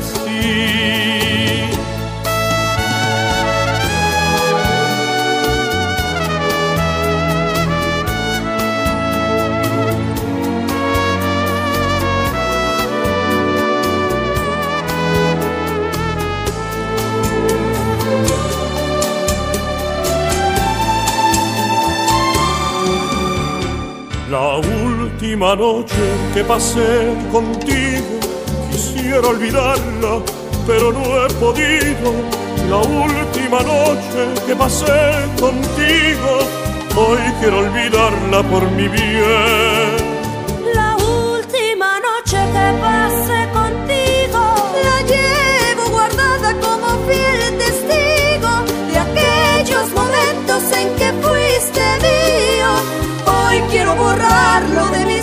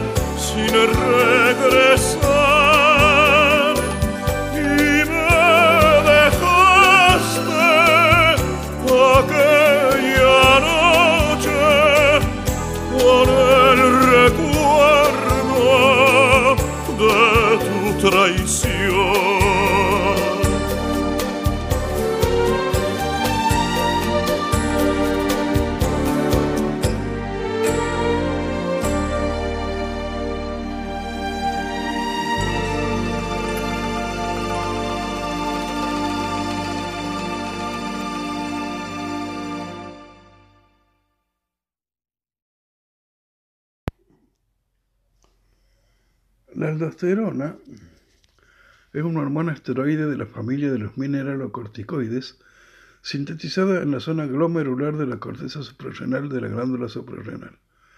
Actúa en la conservación de sodio, en la secreción de potasio y en el incremento de la presión sanguínea.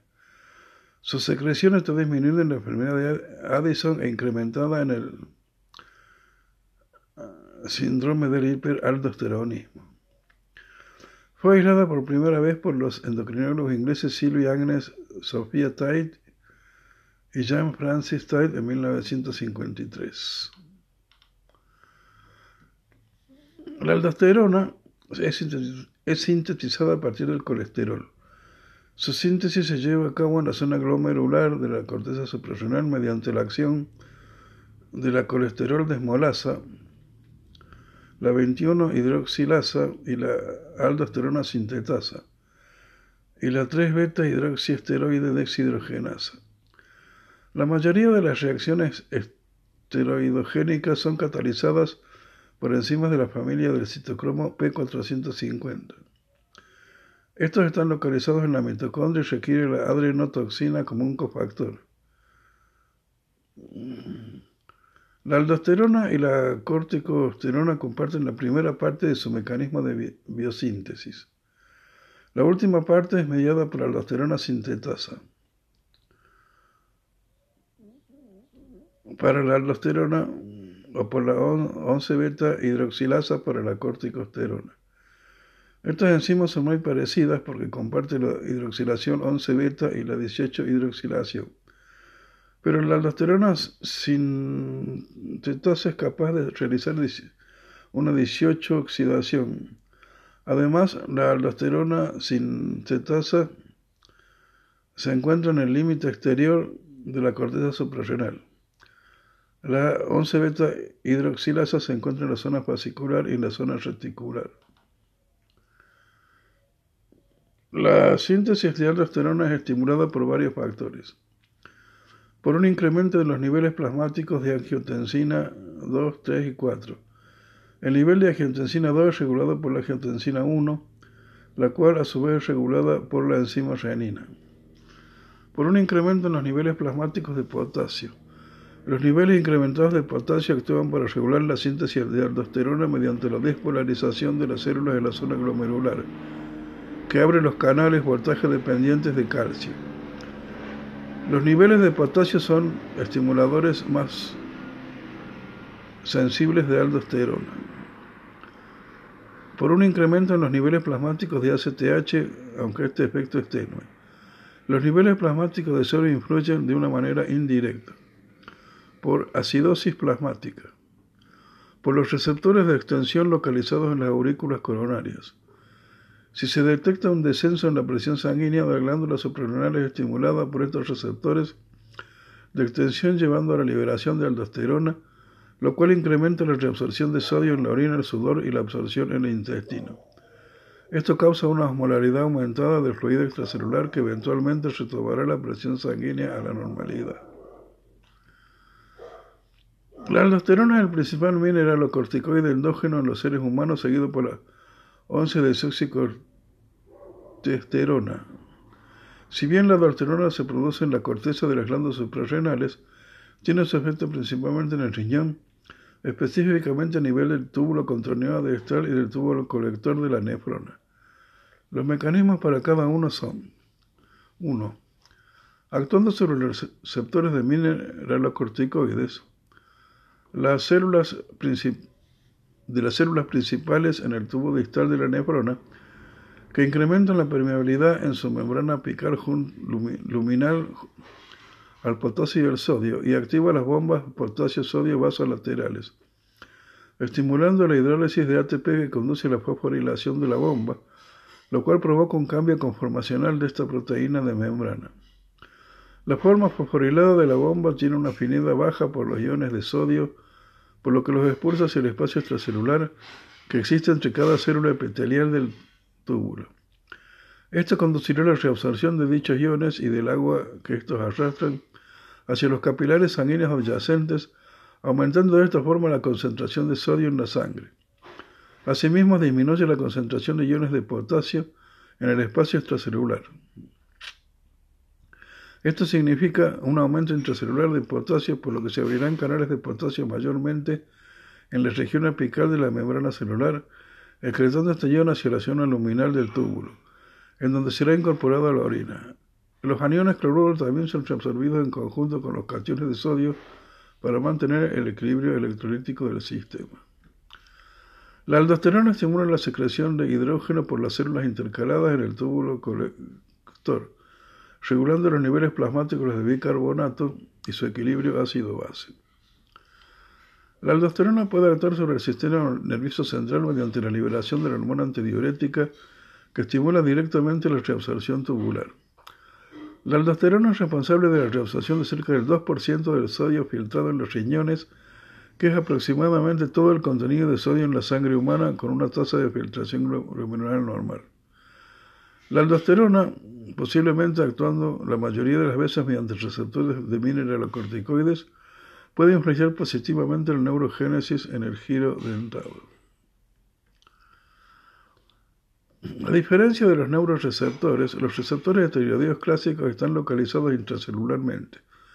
El complejo receptor de aldosterona se une al ADN de elementos específicos de la respuesta a hormonas, conllevando la transcripción específica de los genes. Algunos de los genes transcritos son cruciales para el transporte transepitelial de sodio, incluyendo tres subunidades de los canales epiteliales de sodio, las bombas de sodio y potasio, y sus proteínas reguladoras en suero y quinasa inducido por los glucocorticoides y el factor de inducción de los canales respectivamente. El papel del sistema renina-angiotensina y aldosterona. Las angiotensinas estimulan la secreción de aldosterona y producen vasoconstricción. La angiotensina 2 actúa sinergísticamente con el potasio y la realimentación del potasio es virtualmente inoperante cuando no está presente la angiotensina 2. El efecto de la angiotensina 2 y la angiotensina 3 de las células de la célula glomerular se inicia al unirse a los receptores acoplados de la proteína G. A continuación se activa la fosfolipasa C, la cual hidroliza el PIP2 a IP3, lo cual libera iones de calcio intracelular. La estimulación de la angiotensina 2 permite la transferencia del colesterol hacia la membrana mitocondrial interna, incrementando la conversión de colesterol a pregnenolona y corticosterona a aldosterona. Una pequeña porción de la regulación resultante de la angiotensina 2 tiene que tener lugar indirectamente de la disminución del flujo de sangre a través del hígado debido a constricción de capilares. Cuando el flujo sanguíneo decrece, así ocurre la destrucción de aldosterona por enzimas hepáticas. La producción de aldosterona también es afectada de una manera u otra por el control nervioso que integra el inverso de la presión arterial carótida, el dolor, la postura y probablemente la emoción, ansiedad, miedo, hostilidad, incluyendo el estrés quirúrgico.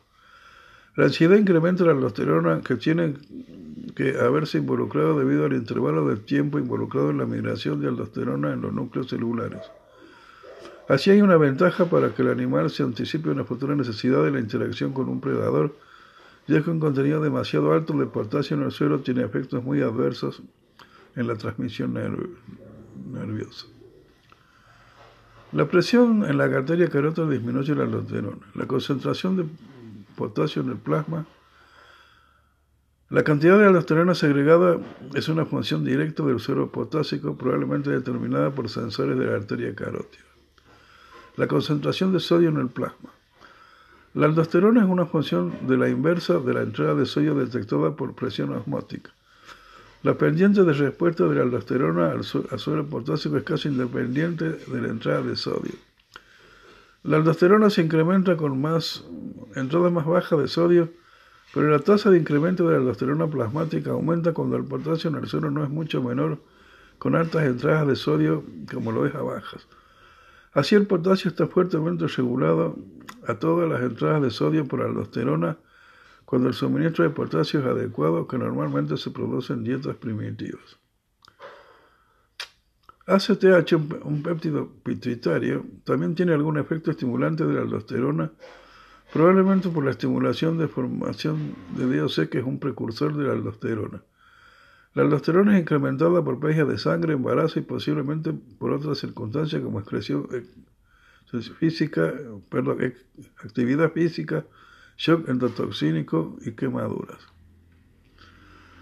La realimentación por concentración de la propia aldosterona es de carácter no morfológico y es pobre ya que los electrolitos se realimentan predominando poco tiempo.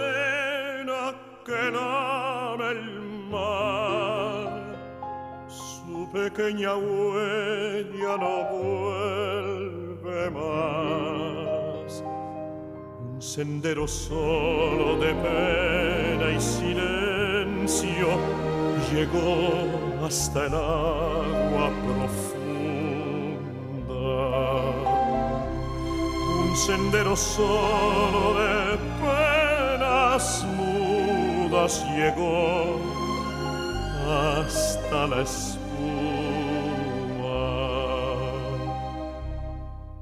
Bájame la lámpara un poco más.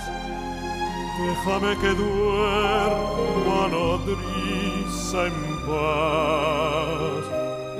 Llama él, no le digas que estoy, dile que Alfonsina no vuelve. Y si llama él, no le digas nunca que estoy,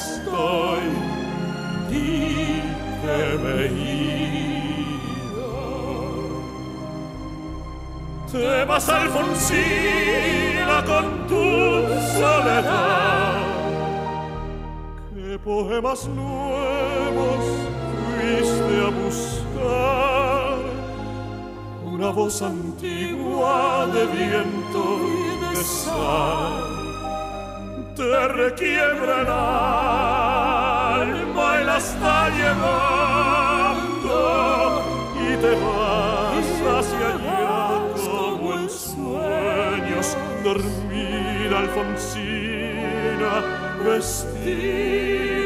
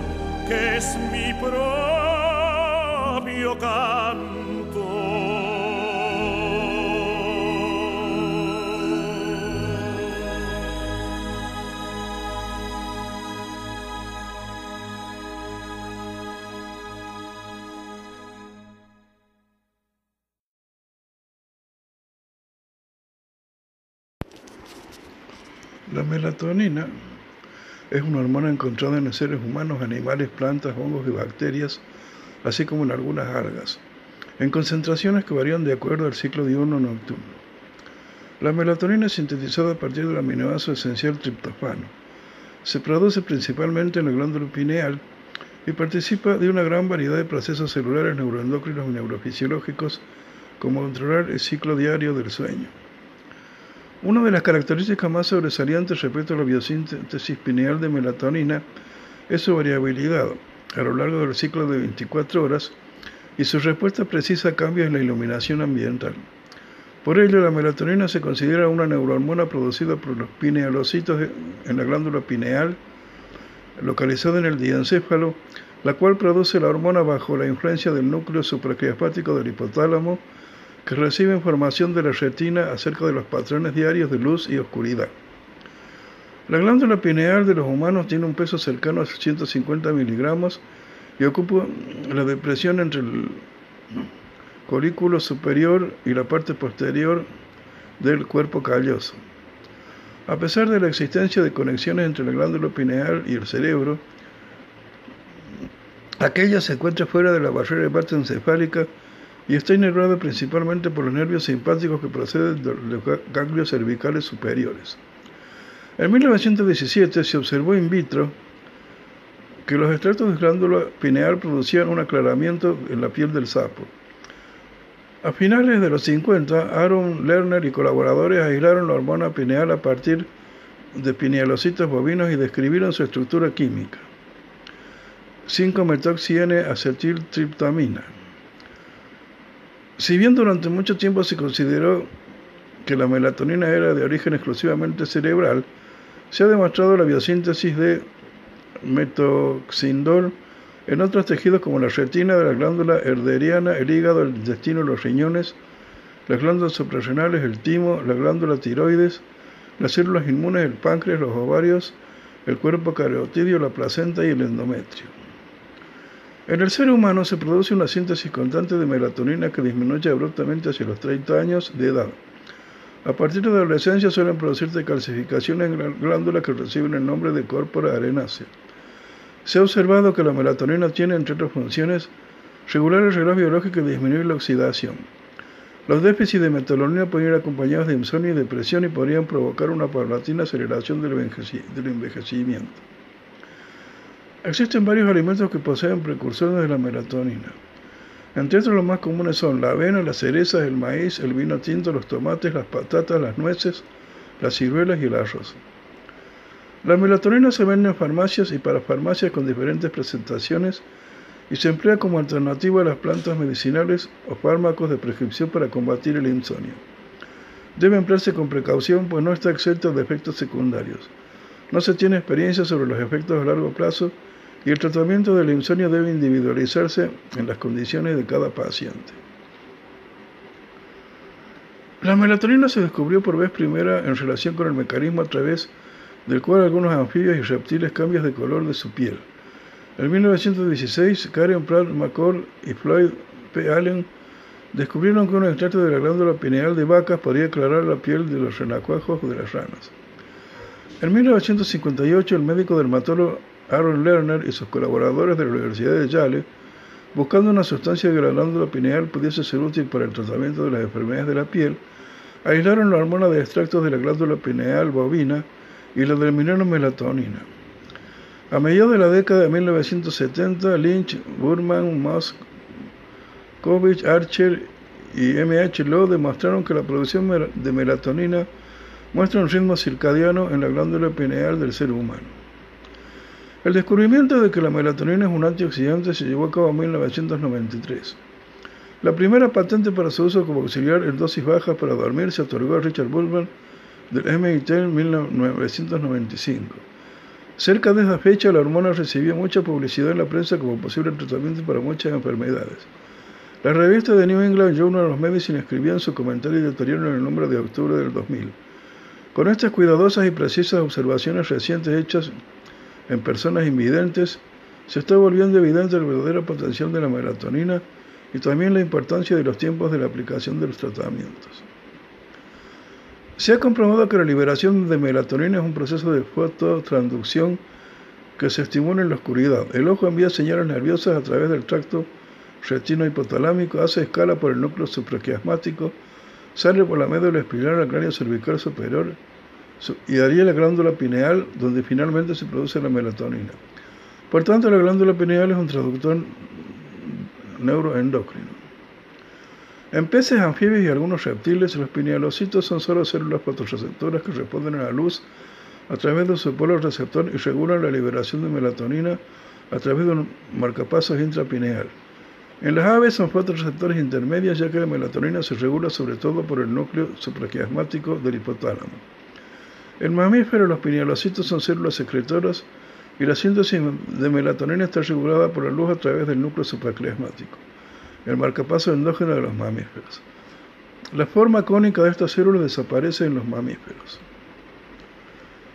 Factores que modulan la secreción de melatonina. Se pueden dividir en dos grupos. Ambientales, fotoperiodo, estaciones del año, temperatura, endógenos, estrés y edad. Hay tres patrones de secreción de melatonina. El tipo 1 es el que posee el hámster sirio, un pico brusco. El tipo 2 es propio de la rata albina y el humano, un aumento gradual hasta alcanzar el pico secreción. El tipo 3 es el de la oveja, un aumento gradual, se alcanza el máximo y se mantiene por un tiempo hasta que vuelva a disminuir. La melatonina permite la traducción del mensaje fotoperiódico informando si se trata de día o de noche o la estación del año. Metabolismo. La melatonina 5-hidroxitriptamina alcanza su máxima concentración en la glándula pineal. Los mayores picos se originan en la oscuridad y los menores en las horas de luz. Sucede porque el paso limitante de la síntesis de melatonina es la enzima NAT, N-acetiltransferasa. Esta enzima tiene menores niveles de actividad por el día y mayores por la noche y es la encargada de pasar la melatonina a N-acetilmelatonina. La HOMT, hidroxindol metiltransferasa, acaba el ciclo con la síntesis de melatonina.